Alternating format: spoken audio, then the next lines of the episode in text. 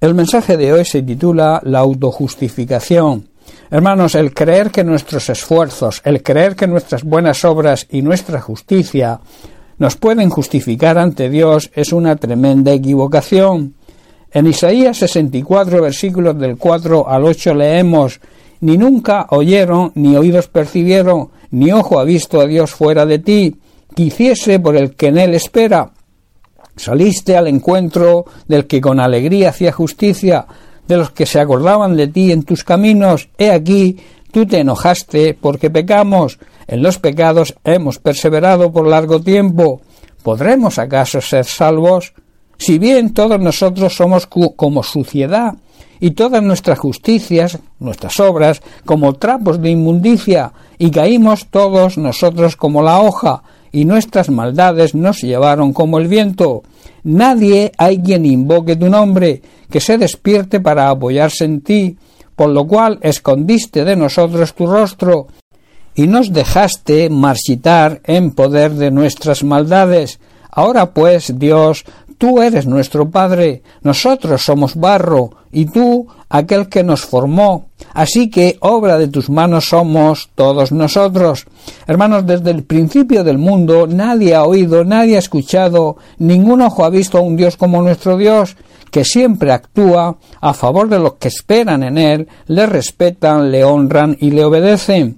Dios acepta y recibe a quienes hacen el bien con gusto, a quienes siguen sus caminos de justicia, pero está muy enojado con la sociedad actual y con los que pecan, porque no son justos, no actúan en justicia. Recordemos que todo pecado es una injusticia y toda injusticia es pecado. Pecan constantemente. ¿Cómo es posible que personas así se salven? Y lamentablemente hay personas así que se llaman cristianos. De ahí que el Señor nos dice que estamos todos infectados por el pecado y somos impuros. Cuando tratamos de autojustificarnos, mostrando nuestros actos de justicia, no son más que trapos sucios. Somos como las hojas del otoño, nos marchitamos y caemos, y nuestros pecados nos arrasan como el viento. Nadie invoca el nombre de Dios pidiendo misericordia, por eso el Señor se aparta de nosotros y nos entrega nuestros pecados, ¿Qué quiere decir que nos deja nuestro libre albedrío, o sea, nos deja la decisión de pecar o no pecar. Pero a pesar de todo, el Señor es nuestro Padre y también el Creador de toda la humanidad. Nosotros todos somos el barro y Él es el alfarero. Todos hemos sido formados y debemos ser moldeados por su mano. La Escritura dice algo acerca de la autolimpieza, de la autojustificación, Hemos visto en la lectura que antes hemos leído la desesperación de los israelitas al cuestionarse si podrían ser salvos, y el profeta Isaías les declara, y es de aplicación para nosotros hoy, dice nuestros mejores esfuerzos para lidiar con el pecado nunca alcanzarán méritos suficientes para la salvación, es sólo el sacrificio y la gloriosa resurrección de Cristo quien al aceptarlo como nuestro Señor y Salvador personal nos puede justificar, nos puede declarar inocentes delante de Dios. El profeta Isaías también escribió todos nosotros somos como suciedad y todas nuestras justicias, o sea, no, nuestra autojusticia, nuestras obras, son como trapo de inmundicia.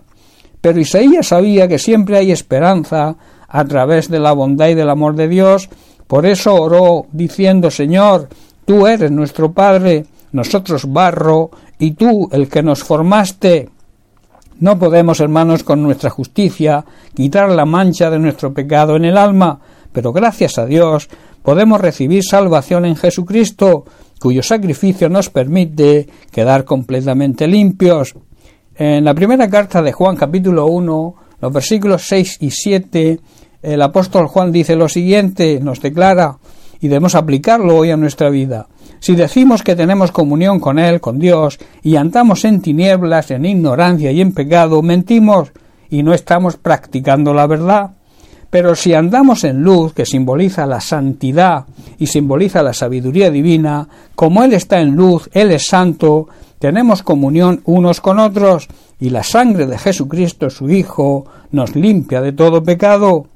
Hermanos, mentimos y nos mentimos a nosotros mismos si afirmamos que tenemos comunión, que creemos y le seguimos a Dios, pero seguimos viviendo en oscuridad espiritual, o sea, seguimos viviendo en pecado, y entonces no estamos practicando la verdad.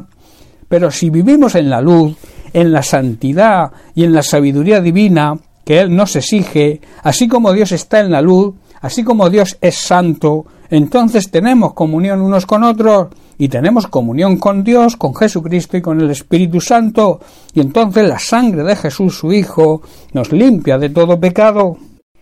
El profeta también sabía que sólo Dios puede limpiar lo que nosotros no podemos, hasta que la mancha más profunda desaparezca, y entonces emplea la frase como la blanca lana, lo leemos en Isaías 1, versículo 18, donde el Señor nos dice Venid después y estaremos a cuenta, dice el Señor.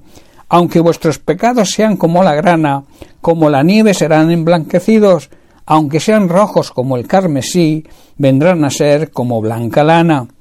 Está diciendo nuestro Padre Celestial, está diciéndonos, venid a mí, ahora vamos a resolver este asunto, si aceptamos su plan para nuestra salvación, o sea, si aceptamos a Jesucristo, aunque vuestros pecados sean como la escarlata, yo los haré tan blancos como la nieve, aunque sean rojos como el carmesí, yo los haré tan blancos como la lana, por el sacrificio de Cristo en la cruz.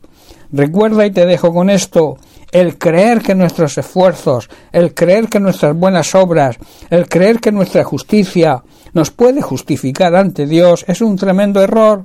Solo somos justificados por el sacrificio y la resurrección de Jesucristo.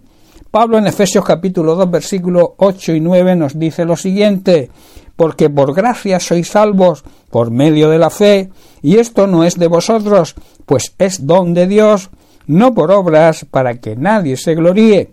Dios, hermanos, nos salva por su gracia cuando creemos en Él. Nosotros no tenemos ningún mérito, es un regalo de Dios.